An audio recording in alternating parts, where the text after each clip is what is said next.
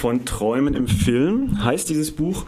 Und ähm, das meint nicht eine sehr schöne Funktion des Kinos, nämlich die, dass man im Film oder im Kino vielleicht anfängt zu träumen, dass ein Filme zum Träumen anregen, sondern der Titel bezieht sich tatsächlich ganz klassisch auf die formale Sequenz, auf eine formale Traumsequenz im Film, also auf eine dramaturgische Inszenierung.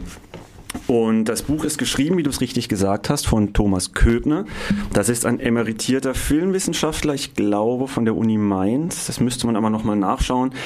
Und ein bisschen habe ich so den Eindruck, wir haben ja immer mal wieder Bücher von ihm, die wir besprechen, dass er jetzt in seinem in seiner Rente sehr viel Zeit hat und einfach viele Bücher über Filme schreibt, über Themen, die ihm einfach Spaß machen und die ihn interessieren.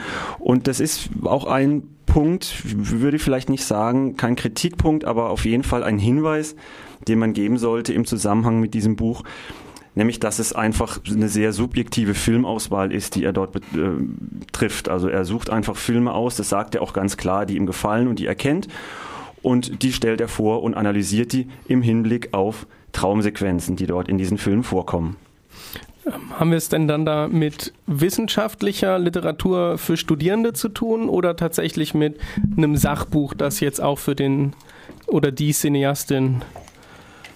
Ja, ähm, ich würde dann sagen eher letzteres. Also vielleicht würde ich sagen weder noch, aber ähm, es geht eher in die zweite Richtung. Also was es ganz klar nicht ist, also es ist kein wissenschaftliches Werk.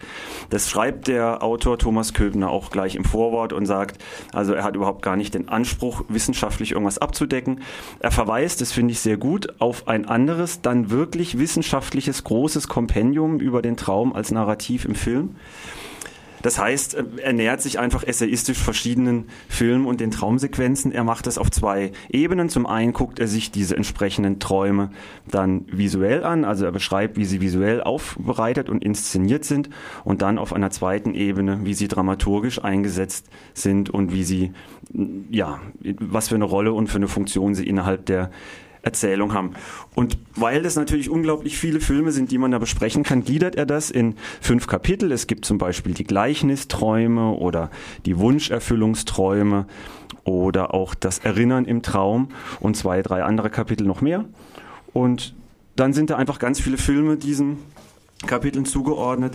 Und das ist auch ein bisschen so die Sache. Man kann nicht davon ausgehen, dass da ein Film, den man vielleicht kennt und der eine Traumsequenz beinhaltet, in diesem Buch vorkommt, ähm, sondern man kann es eher umgekehrt benutzen, dieses Buch. Man liest es und schaut, was man kennt und was man noch nicht kennt und schaut sich dann unter diesem Gesichtspunkt diese Traumsequenz an. Das heißt, für wen kannst du das Buch empfehlen?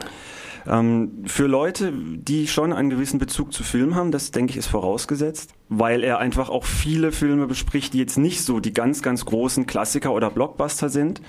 Ähm, also man muss schon Interesse daran haben und dann sollte man einfach ein bisschen grundlegendes filmwissenschaftliches Interesse mitbringen. Ähm, und dann macht es sehr viel Spaß und dann ist es auch ein Buch, das einem tatsächlich auch in filmtheoretischer Hinsicht noch sehr viel Neues erzählt und dann auch sehr empfehlenswert wird.